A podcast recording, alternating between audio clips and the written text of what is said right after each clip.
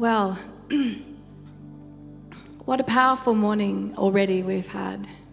And there's been such a sense of, of, a stirring, actually, as I've been waiting on God in the last two weeks for this morning. You know, some of you know me. If you don't know me, um, Aime, been married to my husband Michael for 19 years, and we do have four beautiful children. So I've been on the motherhood journey for uh, 15 years now. And many people say to me, Oh, you're such a good mom, and um, you're such a nurturer, and you're amazing, and you're Wonder Woman. Thanks, Reese. And I kind of laugh because I know the journey, and I know the story, and I know the background. And I want to just give you a little bit of uh, some of the journey before I actually go into the message today.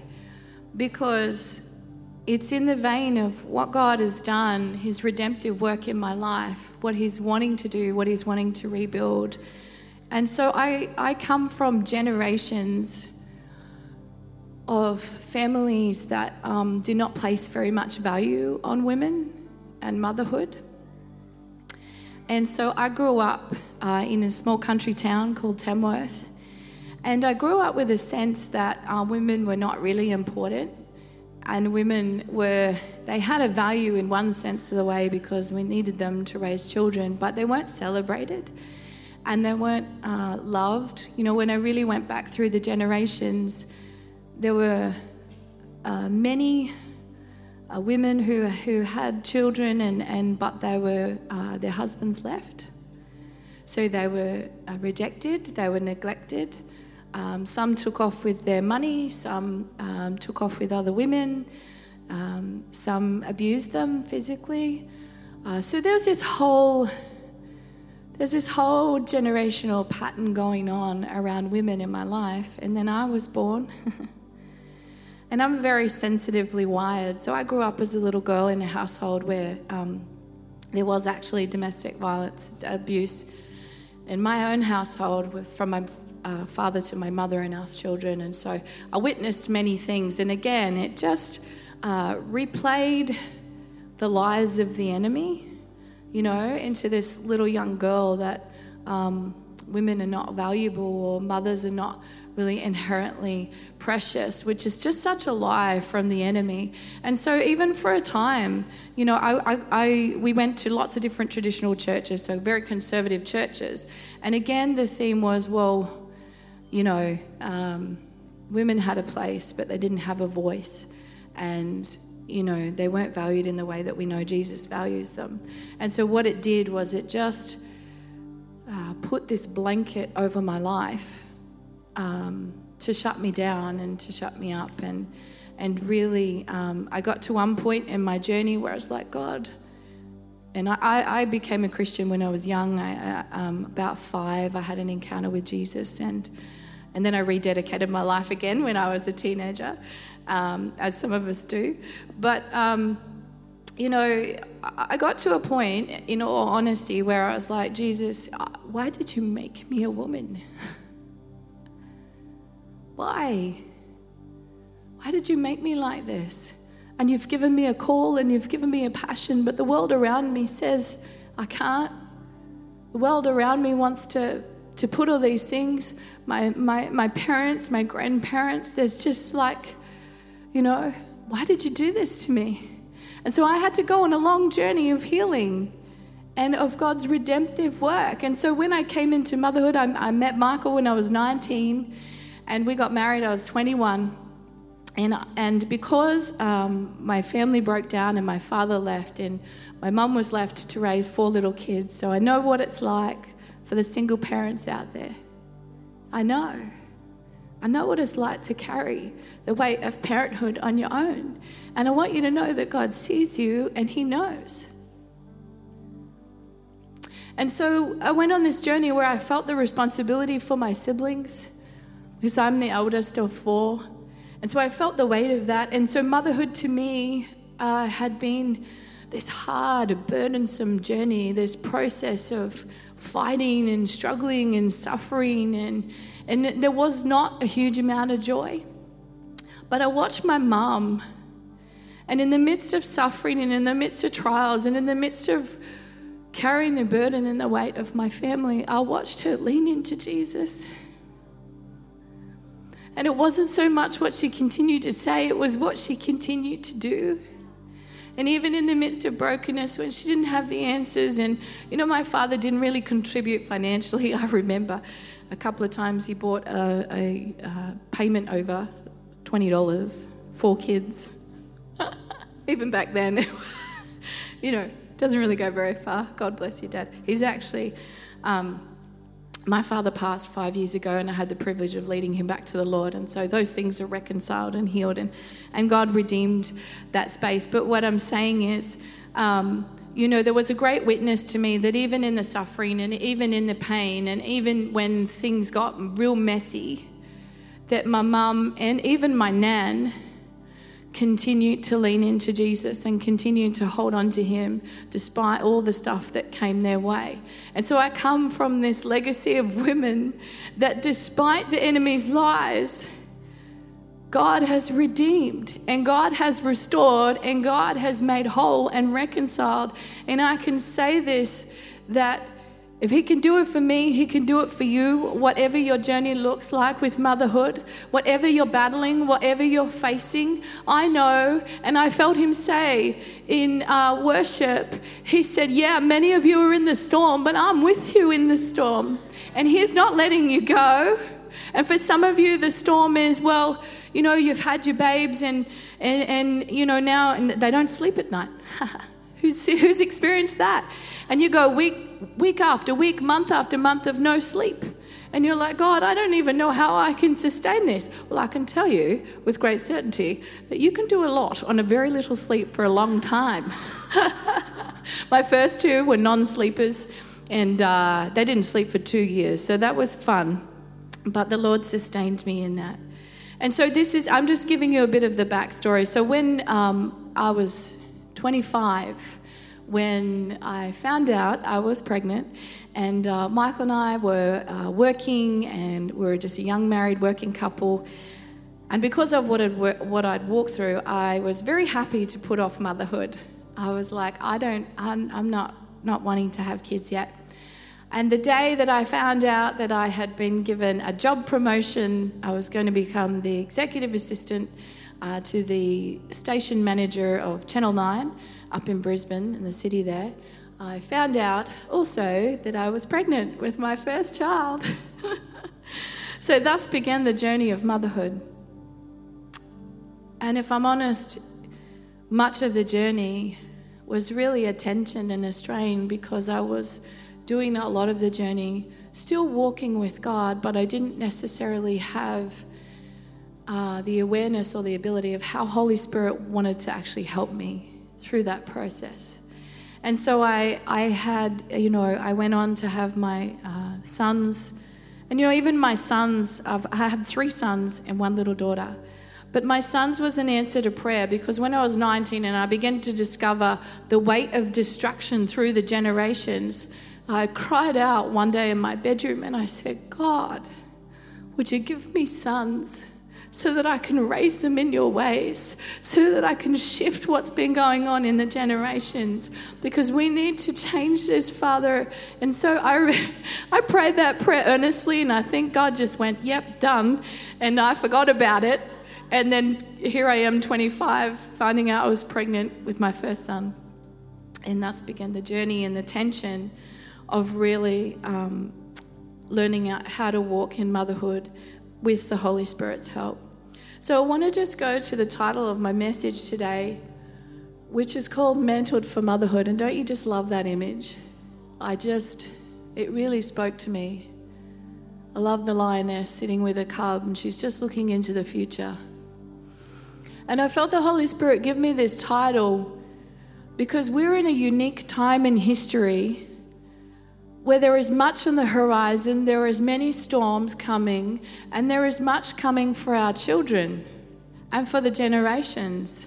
And I think we're all aware of what's stirring around about us, but I've been made even more aware that the Holy Spirit wants to mantle us in this season for motherhood and, and to walk in motherhood in the days ahead. Because, yes, it is a natural design for us that God created, but but we need to also be aware and recognize the season that we're in and what is coming. And this applies to uh, husbands and fathers and all of us in the room. It applies to grandparents. It applies to, you know, some of you may not have children. Some of you women may not have children, but God needs you to become a spiritual mother. We need spiritual parents. What does that mean? Well, it means that you know, you might begin to seek God and go, Well, God, is there a family that I could support? Is there a woman I could support? You know, is there someone that I can connect with and pray and stand and be their rear guard and uphold them or take them a meal or things like that? So, mantling, what does it mean? It means a loose, sleeveless coat or shawl, worn especially by women, an important role or responsibility that passes from one person to another. Mantled means to cloak or envelop. And I love that picture because I really feel like the Holy Spirit is wanting to cloak and envelop mothers in this season, grandmothers in this season, to give us eyes to see and ears to hear what the Holy Spirit is wanting to say to us to protect the generations, to rebuild the generations. You know, Proverbs 14, verse 1 says, The wise woman builds her house but the foolish pulls it down with her hands. I found this very interesting, this scripture. And perhaps there is another scripture, but it refers specifically to women. And I thought, well, it doesn't say the wise man builds his house, but the foolish man pulls it down with his own hands. Although there are other scriptures referring to how we build our homes. But I feel like there's an emphasis on women and the authority that we have to build up or to tear down in our midst. And I believe the Holy Spirit's really wanting to teach us in this season by enveloping us and by clothing us how to rebuild, how to build up the generations, how to protect them, how to rebuild our homes, you know. And so I had this dream. Um, just help me to be aware of the time too, because I'm not sure what time I started. Sorry, guys. But I had this dream a few years ago, and so I was probably like eight years into parenting. And in the dream, it was a multi level building, and I found myself at the top level of the building. And at the top were some people who were there, wicked people actually, and they were there and they were like leaders within the nation. They were there to take my life. And I knew in that moment it wasn't about trying to save my life, it was the end of my life. But my children were there in the room with me. And I knew that I had a moment to stand with my children and to say goodbye. And in that moment, I looked at my children and I bent down and I said, I just want you to know that mommy loves you. But I realized in that moment when I was gone, that's not enough.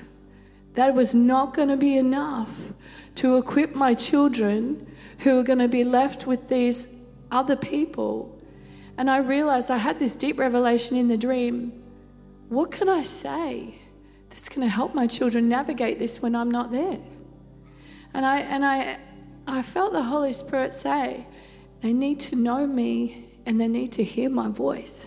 And I recognized the only way our children can navigate, whether we're there or not, without us is that they have to have their own true walk of faith with Jesus, and that they need to know His voice for themselves to navigate the storms that are coming, whether we're there with them or not. And that is the only thing that is going to make them be victorious in the future.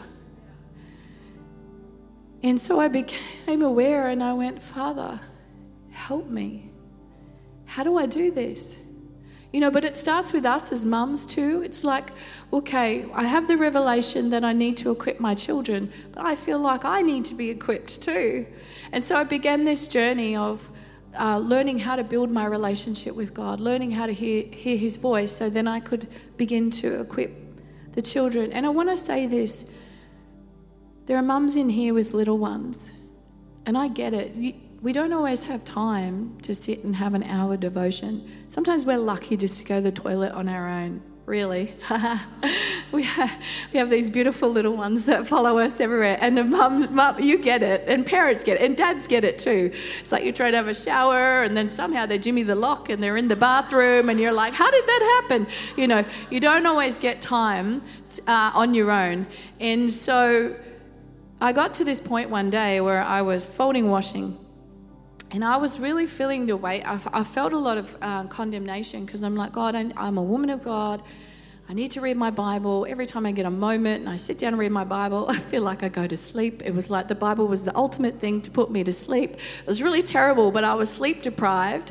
And you know, when you got four little kids and you just you, you're juggling and you and you and you and you're coping with um, physical changes and emotional changes, and you and you and you just think sometimes and I don't know if anyone else did this, I would just kind of be like, maybe I would get sick and, and maybe I'd be so sick I'd have to go to hospital. And maybe I could just like sleep in hospital for a week and someone could just like bring me the food and you know and uh, you know it's terrible what we think about when we're so running on empty because that's our reality as parents right? And we're trying to work and we're, we're trying to do these things. But I, I felt the conviction uh, I will say condemnation. I don't think it was the Holy Spirit and I was really breaking my heart over the fact, God, I haven't spent time with you and I haven't done this and I haven't done that. And I heard him say to me, Aime, I don't condemn you. So why are you condemning yourself? And I feel like that's a word for someone in here today because God recognizes the load he understands the load and he's not trying to condemn us that, hey, you haven't had enough time with me. You haven't read your Bible. You haven't ticked the checklist of things that we're meant to do as godly people. But he said to me, just talk to me. And I, you know, we can talk to him when we're in the loo. We can talk to him when we're folding washing. We can talk to him when we're stacking the dishwasher. We can just talk to him. And out of that became a cultivation of learning to communicate with God for myself. It grew my love language with Him. It grew my um, prayer life, actually.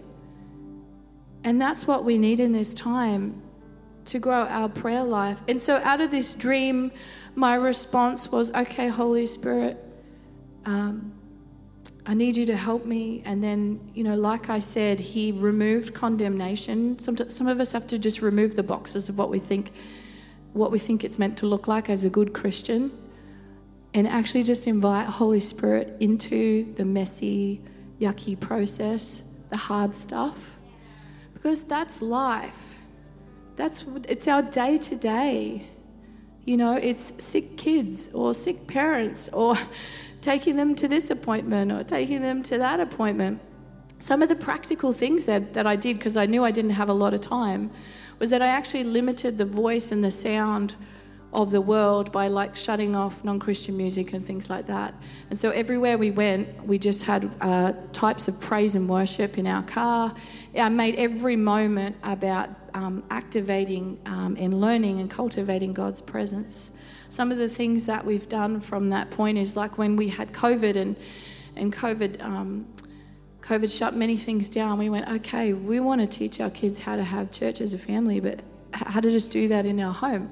And it's, look, it's not easy. It's easier with our older ones because they're in the teenage years. And so they'll listen. And we've been trying to cultivate, you know, how do we pray? We've been trying to have communion. And, you know, the six year old's like, I don't know what to say. Well, just, you know, just say, thank you, Jesus. I can't. I can't. Okay, all right. Well, that's okay. When you're ready, we'll get back to you, and your brothers will, you know, and they're like, thank you, Jesus. And she'll say, oh, I want to say thank you, Jesus, for spaghetti. Okay, all right. You know, so these are the realities, and it's okay. God loves it. Seriously, sorry. I feel like I'm spraying. Say it, don't spray it. Um, so these are just the realities of trying to cultivate our, our faith in our children and um, trying to equip them with prayer and, and teach them the truth, the reality of the spirit realm. I'm actually a really big believer. And not that I'm trying to create fear in them, I just want them to understand there is a spirit realm. And if we don't equip them around the spirit realm, they're going to get knocked around by it and they're going to get the world's opinions and they're going to get uh, all these ideas through TVs and through movies. And they're not going to have the truth to navigate the spiritual reality and the bombardment that is coming, you know, learning to love their bullies. You know, my son was bullied when he was at school and he would come home and he was breaking his heart. And I'm like, mate, okay. You know, as a mum, you're like, I just want to take you away from this, but I can't take you away from this. Actually, I just want to equip you how to love the bully and then how to pray for the bully, and then how to see a shift. And he saw a shift over that young girl, and then God spoke to him, and he was probably about 10, and then the, and then the impact of the bullying stopped. And even though the behaviors of the girl were there, he began to have a completely different perspective of that girl, that she was actually the victim, that she'd actually had a whole bunch of things go on in her life. So don't, um, you know, our children, yes, they're young, but they can learn a lot and whether we like it or not, you know, uh, six year olds are being exposed to a whole bunch of perversion and a whole bunch of things. And we're already having to have difficult conversations, even around sexuality, with our kids at such young ages. And it's wrong. It's wrong, but it's here and it's happening. And it's you and I have this responsibility to go, God, help us. What do we say? How do we do this? And, you know, we can't just get caught up in, well, I don't want to have this conversation. They're too young. They're having the conversations in schools, in Christian schools. It's coming. And so, what we want to do is be a safe place we want to be the safe place. We want to be the place that they can come to. We want to be the ones that go, I'm not going to judge. Oh my gosh, I can't believe just what came out of your mouth. How dare you? You know, we got to go, okay, where did that come from? All right, let's navigate this. Let's pray. You know, we love you. Okay, let's journey through this. You know, I, I, it pains me to say my boys have had to deal with stuff that they should not have to deal with.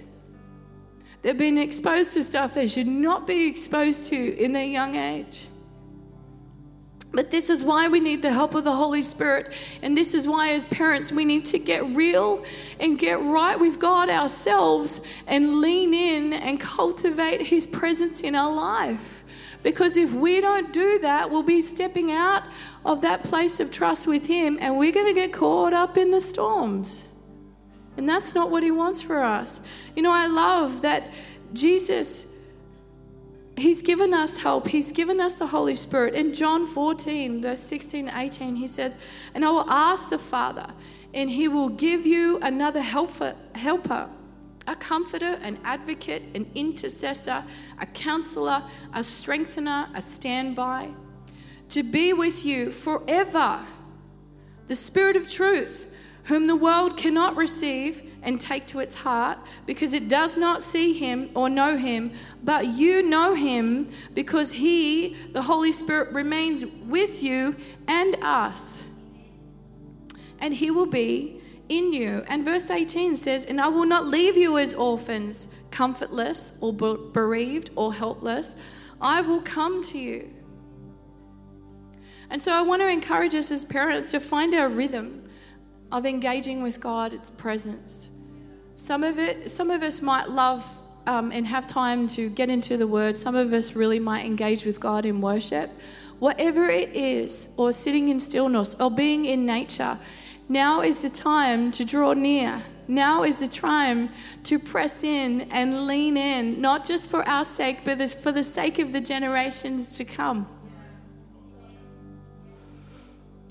You know, like I said, creating an atmosphere. I'm, I'm big because I, because I grew up in a household of chaos and strife. I'm actually really big on cultivating peace in my home. And so, some of the ways I cultivate peace is we regularly have worship. You know, I pray through the house and I pray over the kids and we have communion together. But sometimes cultivating peace is actually teaching our kids how to navigate conflict well and actually learning between husbands and wives what recognizing, okay, I might need some healing. I needed a lot of healing, and and uh, and I'm not saying Michael's perfect either, but recognizing, recognizing, and asking Holy Spirit to raise your awareness if you need healing as a parent, if you need to enter into a time of where you seek wholeness. And then recognizing, okay, maybe I don't have the skills to do conflict well Because if we don't have the skills to do conflict will come and we'll all have conflict in our marriages and in our lives and even between us and children. Everybody has a child that pushes buttons, yeah? There's usually one. I may have two children out of four. And the other two have my cute dimples, so I just, oh. Um, buttons will be pushed, conflict will come, there'll be difference of opinions, arguments will break out, but in order to cultivate peace, we have to begin to go, okay, Holy Spirit, show me what needs to be healed in me. Teach me how do I learn to do conflict well so that as a household, we rebuild a place of peace and we protect this place so that it becomes a safe haven for every family member involved, regardless of the different personalities that are in the mix. And so when conflict comes with my boys, and it comes regularly because we're also homeschooling, so they see each other all the time and they get a bit over each other's company. But I don't just want to be like, hey, stop it, stop fighting, go to your rooms. I want to be, hey, why is this happening? What's going on? Okay, what was your reaction?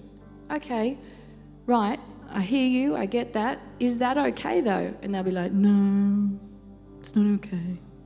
All right, okay. And the other person, okay, what, how could you do this better? You know, how could you prefer the person in the midst? So this is a, it's a constant thing, you know, it's because I'm wanting to raise my children to be um, faithful, strong, well rounded Christian men and women, because I've got a daughter too. So, this is the investment um, of trying to equip them and build them. And it is hard because many times I go, I'm too tired for this. I just want to go to my room. I just want to break. But I can't because if I do this now, there will be rewards later. But if I avoid it now, and even if I avoid dealing with my toddler's tantrums and I don't kind of address it and go, hang on, but that's it, you know, one of the best ways to deal with your toddler's tantrums. I love this. I did this. Judah was about, Judah's my eldest.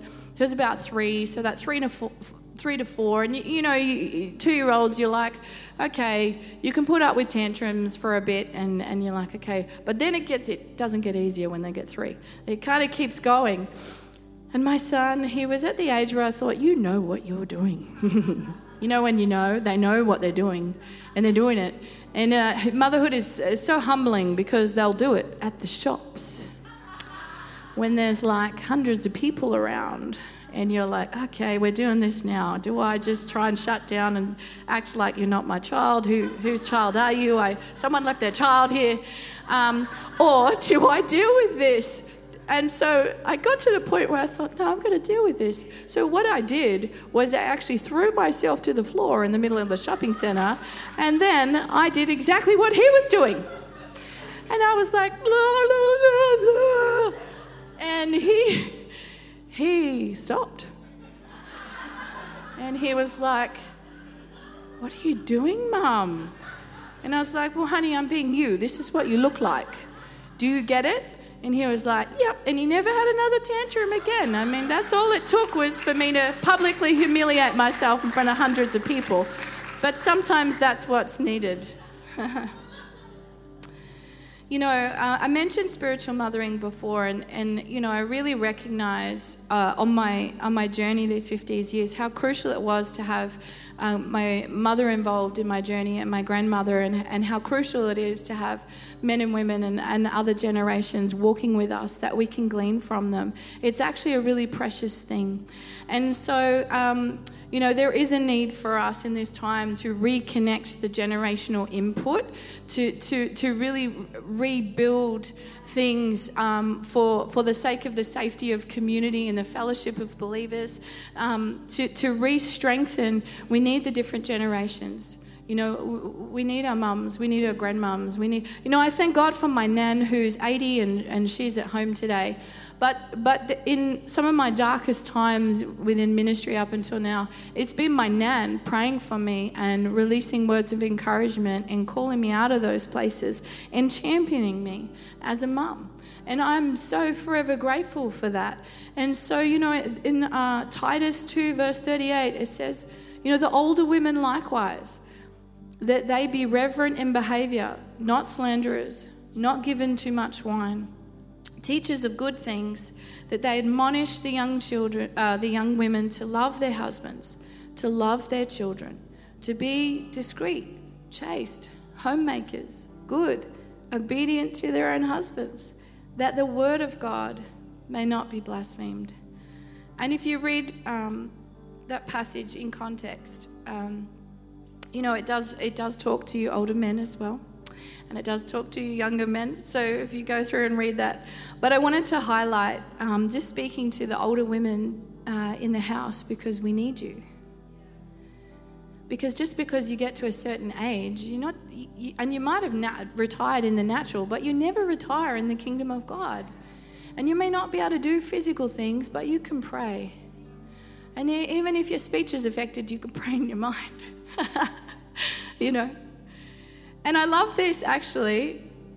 I used to squirm at this kind of passage a little bit. But I love this because, you know, we need help to learn how to honestly love our husbands well. There's too much, there is divorce. There's too much divorce. We can't ignore it. And there's no shame if you've walked through a divorce here. I understand. I've seen it. I've seen why it happens. I, I get it. And I've actually journeyed with people through divorce. But sometimes I have needed to get counsel on how do I love Michael well? How do I get through a certain situation? Like I said, we've been married 19 years. I've needed advice, I've needed prayer. You know, I've needed help. I'm not ashamed to admit that. Sometimes I just haven't known what to do. And I've had women say to me, Aime, you know, the Bible tells us to respect our husbands, but what if they're doing stuff? What if they're doing stuff that is uh, I can't respect. And here's the thing, women of God, is that God is asking us to keep account of our heart, to keep an account of how we are rightly aligned with Him. And someone very, someone said to me, "Well, Aime, you know, if that was the case, all you've got to do is you submit to the Lord and you submit to your husband and you you, you align yourself rightly and you go low." And that keeps you out of the way for when God's going to smack your husband. You're going to miss that smack. Listen, uh, it's true though, because because we have a responsibility as women, as mothers, to keep our hearts right. We also have the blessing of hormones and emotions. So we also have those things that we have to navigate. And that's why the Bible says um, for men uh, and husbands to dwell with their wives with understanding. Because you might not understand what's going on from one minute to the next if I change my emotions. no, but in all honesty, these are things, mums and, and women, that um, we want to hand to the to the Holy Spirit. We actually need the Holy Spirit's help to manage our hormones and our emotions. They're a very real thing, and they can really affect even our responses and our reactions to our children and to our husbands and to other people uh, in our life. But I do believe the Holy Spirit can help um, us gain wisdom even in our health, in our natural bodies. Um, and, and particularly because we, we do get affected through childbirth, we do get affected through these things. And God is also wanting to redeem and heal our bodies, our physical bodies. And I can attest to that. I needed a physical healing, and, um, and so the Holy Spirit actually gave me a physical healing after I had Elihana. I was put on crutches at 16 weeks. And um, I thought, God, how do I? Uh, so I was 16 weeks pregnant, and I had three little boys to look after. And uh, I said, God, I can't, I can't do this. I can't walk. And I went. I still went to church because I believe when we're leaning in, it's good to come into fellowship and stay in fellowship. And in the worship, the Holy Spirit uh, took me into the throne room, and I laid on the table and on an operating table in a vision and I felt his hand go through my body and physically heal my body. And my nan, who was standing next to me, said, Aime, I just saw the Lord heal your body and put his hands around this baby and, and hold this baby up off your pelvis because I had a lot of pelvis issues.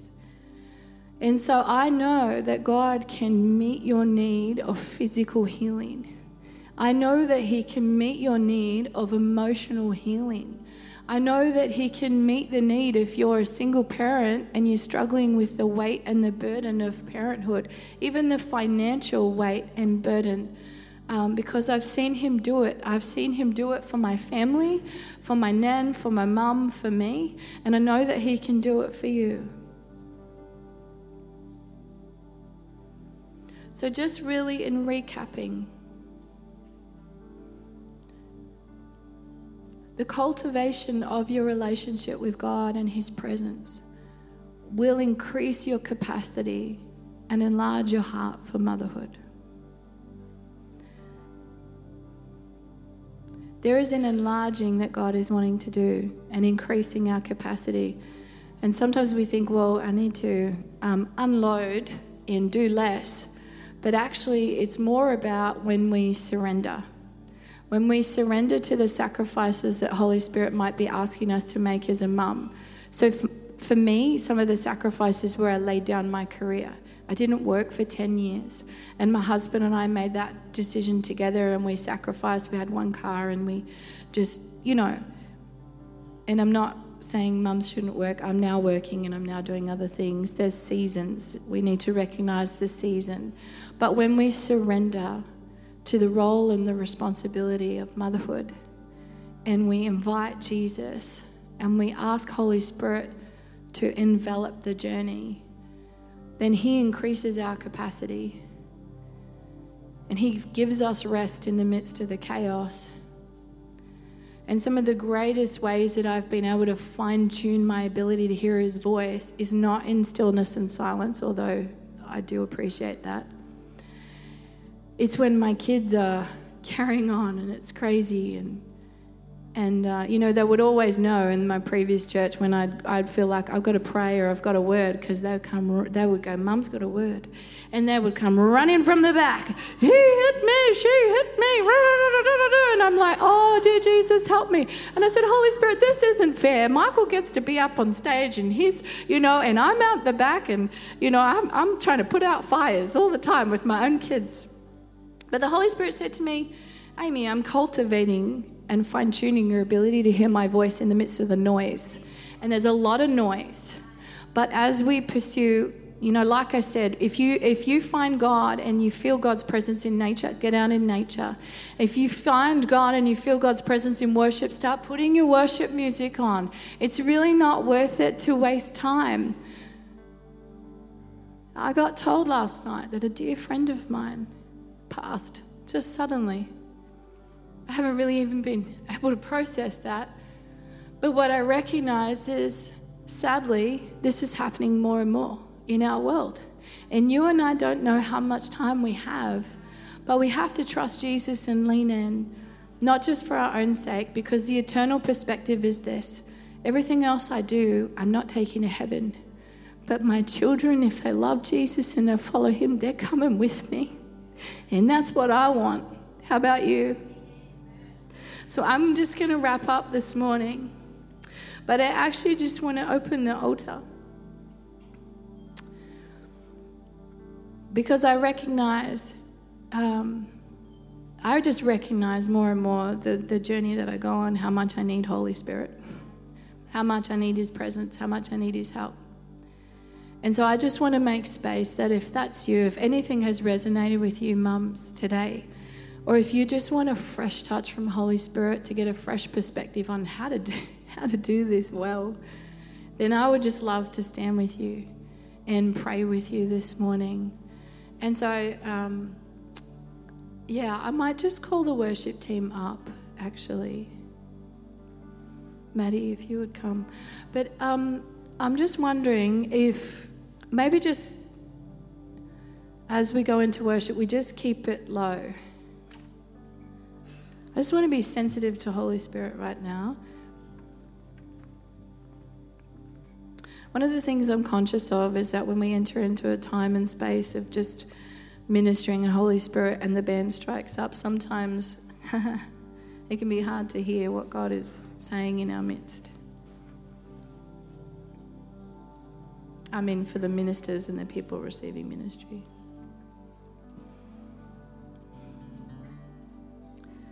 So I'm just going to pray and we're going to um, close the meeting.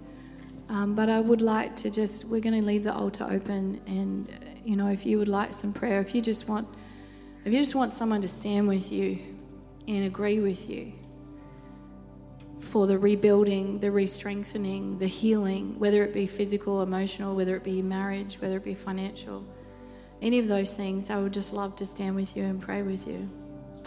But Father, I just thank you, Lord, that you are with each one of us. And that you promise, Father, to never leave us and to never forsake us. And Father, we recognize our need for help, Lord, in this journey of parenting. We recognize our need, Holy Spirit, that you would clothe us in yourself, that you would give us eyes to see and ears to hear what you're saying in the midst of the storms that are coming and in the midst of the the things and the enemy raging against the family, raging against our children, raging against even women in this hour. Lord, that there is a great covering, a great protection that you want to do. And Lord, that you just want to rebuild and reknit hearts and reknit minds to be fully aligned with you. And so I thank you, Father, that um, you're drawing us one step closer, two steps closer. And Lord, that you want to meet the tired mum who feels like she, she misses out. Father, that you want to meet the tired dad who feels like he's just not bringing enough provision in. Father, that you want to meet those who've walked through broken homes and broken marriages, or even those who've lost loved ones lately. Father, that you're just an all consuming, all encompassing comforter. You are our strength. And so, Lord, this day I pray that you would increase our awareness of your love for each and every one of us in this room, your love for our children, your love for us. Thank you, Father.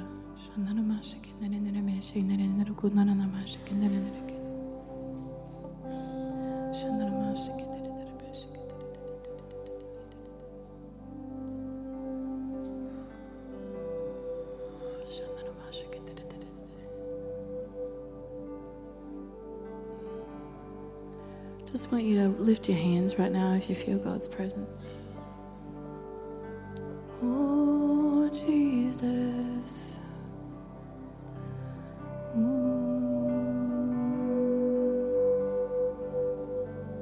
You, Jesus. Oh, Jesus. Mm. You formed me in my mother's womb and colored the hairs on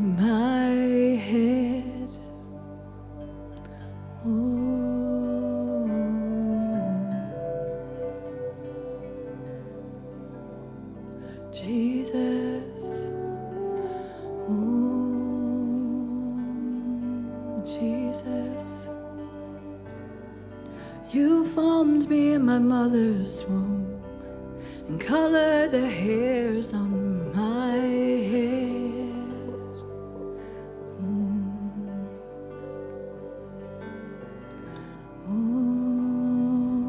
Father, I thank you that we are fearfully and wonderfully made, and you don't make mistakes. Mm, Jesus. Father, I thank you for the refreshing touch of your spirit right now across this room. There's a peace that is landing upon the hearts of your people in this room. I just see God ministering to the hearts of the fathers, actually. And I see God touching the hearts of the fathers. And there is a new level of brokenness coming, a new level of a contrite heart before the, before the Father. I see God touching and softening hearts. A new level of openness where you felt like you couldn't connect with God. He's breaking through to connect with you. Thank you, Jesus. I see mums whose minds have been weary and overwhelmed And I see the glory of God just coming over your mind right now and just flooding you with peace. It's like the overwhelm's just going to break off. And the peace of God is going to rest upon your shoulders, rest upon your minds, rest upon your hearts right now. Thank you, Jesus. Oh, you formed me. Why don't you lift your own song of praise right now? Why don't you lift your own song of worship right now? Oh, we worship Jesus. Oh, we worship Jesus. Oh, Jesus. You can stand if you feel to stand. I just feel like we need to shift into an atmosphere of worship for a moment because His presence is here and we're engaging with His presence because He wants to envelop and wrap His presence around us. He wants us to become more aware of His presence. If you've never been aware of His presence, today is the day that you're going to be aware of His tangible, manifest presence in your life. And it may feel like peace, it may feel like joy, it may feel like warmth.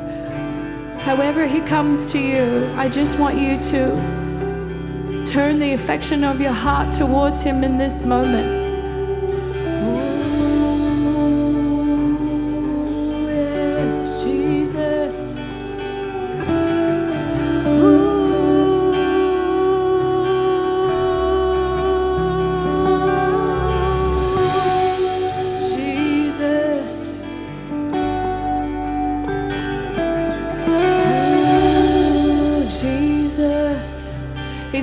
Touch physical bodies. I just sense there's physical bodies over this uh, left side of the room. There's been people that have been agony with uh, hip pain um, and stiff hips and, and, and struggling to move.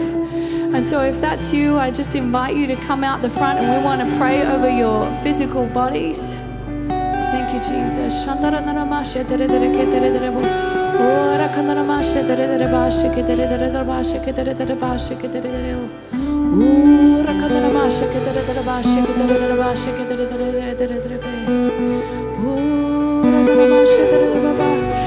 and I feel like also there's been some women in the room and you've had your babies and I don't know how long it's been since you had your babies, but I feel like you you um, encountered trauma in the process of having your babies and you feel like you haven't been fully set free from the trauma that you encountered of the the physical birthing process. And I just believe if you would come the Holy Spirit just wants to set you free and just wants to touch those areas where trauma has uh, set in and it has robbed you of the joy that God wants to wants you to receive in, in, your, in, in, in your relationship with your children. Just going to ask some of these women to help me and to come and pray. And, um, and so we're going to pray. Um, and I want to release the service. You uh, feel free to get your children, and uh, we, we don't want to forget our precious children. And feel free to have a coffee, but we're going to stay and just minister to those who, who feel to come down the front. Bless you guys. Have a great week. I hope that something uh, landed and will sit with you. And I look forward to hearing uh, your testimony of how you engage with God in a deeper way in the days ahead. Bless you guys.